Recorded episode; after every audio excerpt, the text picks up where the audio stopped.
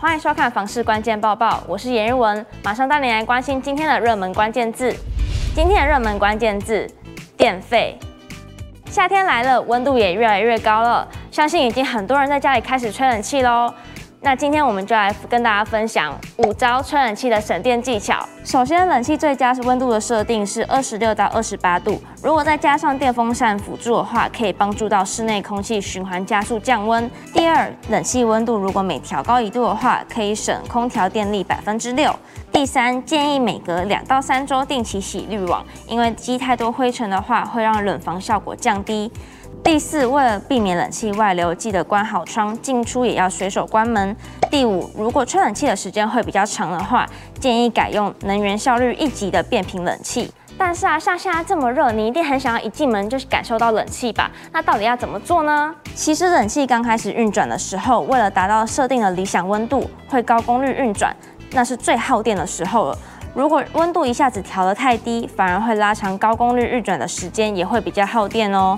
所以想要快速降温的话，其实可以在开机的时候按速冷的功能，等够冷以后再调回来，这样降温就会比较快。如果没按急速冷却的按钮，一般都需要九十分钟才能达到二十七度，所以这样子就会让很多人误会是不是急速不够大才会冷得慢，但其实是压缩机根本就还没有全力运转。所以建议大家依冷房适用坪数再购买冷气，才是真正的省荷包哦。今天的精选新闻，首先带你来关心房贷利率。在政府各部会打炒房、升息循环、金融震荡下，对于房市也产生抑制作用。央行公布今年五月台银、合库银、土银、华南银、一银这五大银行新承做房贷金额为六百八十五点八一亿元，比四月增加大约七十一亿元。但年增率已经明显下滑了。另外，五月房贷利率占上百分之一点六零一，创下了近两年半的新高。央行金研处官员表示，在房市政策、金融市场不稳、升息等因素之下，确实会让购物者更加谨慎。中金院副院长王健全也指出，面对可能今年下半年还会再升息，加上房价依旧高、物价又涨的情况下，购物民众的压力就会更大，可能将造成房市自住刚性买盘缩手。再来，我们来看合资买房的问题。竟然有一家人为了换屋使出超狂手段。这名网友分享，目前一家六口住在十平、二十三平的三房两厅，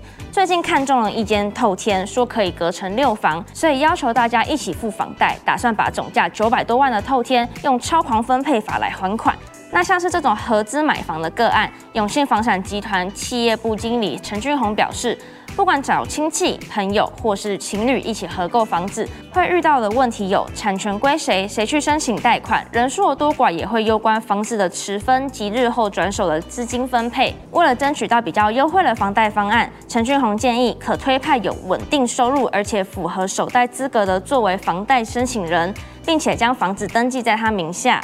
另外，合购最好以出资比率采十分方式共同登记，以免造成纠纷。如果一定要把房子登记在一人名下，其他成员可以到地政机关申办预告登记，也可以举证双方具借贷关系，设定抵押权，避免被别人任意处分不动产哦。最后，这则攸关老屋翻身的机会。台北市大部分房子屋龄都非常高，而且建筑老化也变得比较严重了，大量的建筑物已经年过半百。未来十年更是老化的高峰期，加强修缮管理及维护是刻不容缓的。因此，台北市一百一十年度的优良公寓大厦评选活动，首度将风华在线组参选资格调整为八十四年六月二十九日前新建完成的公寓大厦，鼓励用心经营的老旧社区踊跃报名参加。台湾物业管理学会理事长郭继子指出，台北市办理一年一度的优良公寓大厦评选活动，往年获奖的社区不仅获得好名声，住户还在房价上有大大的获益，社区知名度跟房价都变得比较高。也有房仲业者表示，